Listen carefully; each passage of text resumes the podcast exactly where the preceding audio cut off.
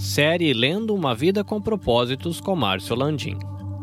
Capítulo 38 Tornando-se um cristão de primeira classe. Jesus disse aos seus seguidores: Vão pelo mundo todo e contem as boas novas a todas as pessoas. Marcos 16, 15. A grande comissão é sua comissão. Você tem uma escolha a fazer.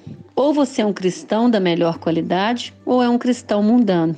Cristãos mundanos buscam principalmente a satisfação pessoal. Eles estão salvos, mas são egoístas. Eles querem usar a Deus para seus propósitos, em vez de serem usados por Deus para os propósitos dele. Os cristãos de primeira classe, em contrapartida, sabem que foram salvos para servir e feitos para uma missão. Eles são ávidos por receber uma missão pessoal e se entusiasmam com o privilégio de ser usados por Deus acordam a cada manhã na expectativa de que Deus opere por meio deles de formas novas. Que tipo de cristão você quer ser? Deus o convida a participar na mais magnífica, ampla, multiforme e importante causa da história: o seu reino. A história é sua história. Ele está formando sua família para a eternidade. Nada é mais importante e nada durará tanto. Quando Jesus ordenou aos seus seguidores irem por todo o mundo e pregarem o evangelho a todas as pessoas, o pequeno bando de pobres discípulos do Oriente Médio ficou pasmado. Eles deveriam ir a pé ou cavalgar pequenos animais. Hoje temos aviões, trens, ônibus, carros, internet, WhatsApp, e-mail, Instagram, Facebook, até mesmo os mais remotos vilarejos têm Wi-Fi. Nunca na história foi tão fácil cumprir a incumbência de ir por todo o mundo. Os maiores obstáculos já não são a distância, o custo ou o transporte. O único obstáculo é nossa forma de pensar. Para ser cristão de primeira classe, você deve se dispor a algumas mudanças mentais. Sua perspectiva e suas atitudes devem mudar. Como pensar como cristão de primeira classe? Primeiro, troque o raciocínio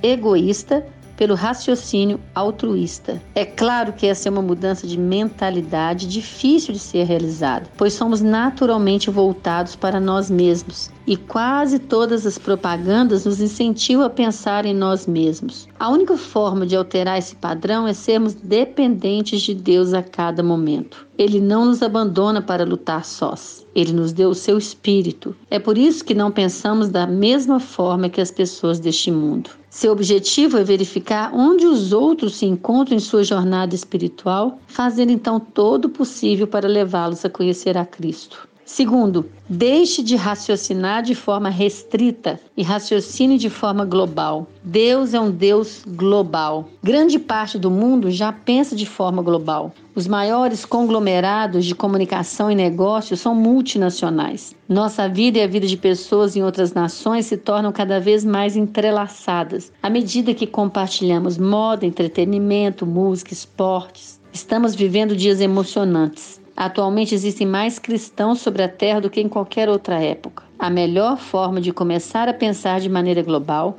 é começar a orar por países específicos. A oração é a ferramenta mais importante na sua missão no mundo. As pessoas podem recusar o nosso amor, a nossa mensagem, mas não têm defesas contra nossas orações. E qual deveria ser o alvo das suas orações? A Bíblia diz que devemos orar por oportunidades para testemunhar, por coragem para falar, por aqueles que irão crer, para que a mensagem se espalhe rapidamente por mais obreiros. As orações o tornam parceiro de muitas outras pessoas ao redor do mundo. Você também deve orar pelos missionários e por todas as outras pessoas envolvidas na colheita ao redor do mundo. E a melhor forma de passar a pensar de maneira global é tão somente se levantar e partir para algum projeto missionário de curto prazo em outro país.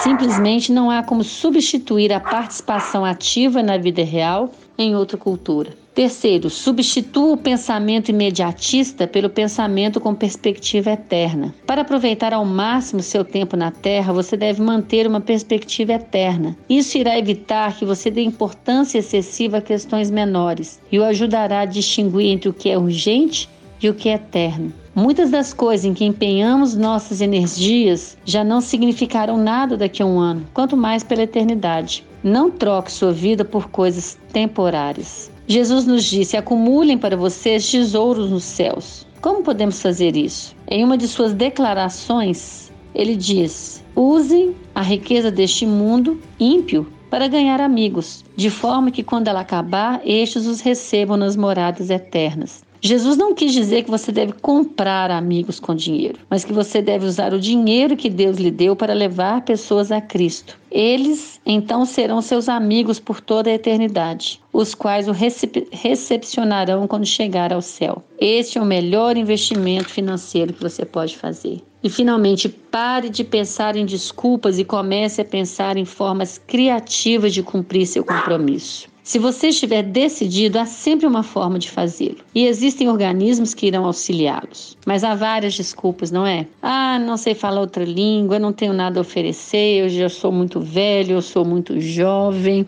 eu não consigo, isso é para outros. Deus rejeitou as desculpas de Sara quando ela disse estar muito velha para ser usada, e ele também rejeitou as de Jeremias quando esse disse ser muito jovem. Pode ser que você acreditasse ser necessário um chamado especial de Deus e estivesse esperando alguma sensação ou experiência sobrenatural. Mas Deus já anunciou seu chamado repetidamente. Somos todos chamados para cumprir os cinco propósitos de Deus para a nossa vida: adorar, ter comunhão, crescer semelhantes a Cristo, servir e sair em missão com Deus pelo mundo. Ele não quer usar apenas algumas pessoas, ele quer usar todas as pessoas. A grande comissão é sua comissão e fazer sua parte é o segredo para ter uma vida de grande valor. Antes de dizer não a algum chamado missionário, coloque diante de Deus essa pergunta: Onde o Senhor me quer? Uma pergunta para meditar. Que providências posso tomar a fim de me preparar para experimentar uma missão de curta duração no ano que vem? Você pode ouvir a continuação desta série diretamente do seu agregador de podcasts, Spotify, Google Podcasts e Apple Podcasts. Basta você procurar por EBVNcast. Se você quer conhecer um pouquinho mais do nosso trabalho, visite ebvncast.com ou visite a nossa página no Facebook EBVNcast. Esses episódios eles estão sendo produzidos e editados pela Nabe Podcast Network. Quer conhecer um pouquinho mais do nosso trabalho? Visita lá nabecast.jp. Eu sou o Carlinhos Vilaronga falando diretamente aqui do Japão. Até a próxima.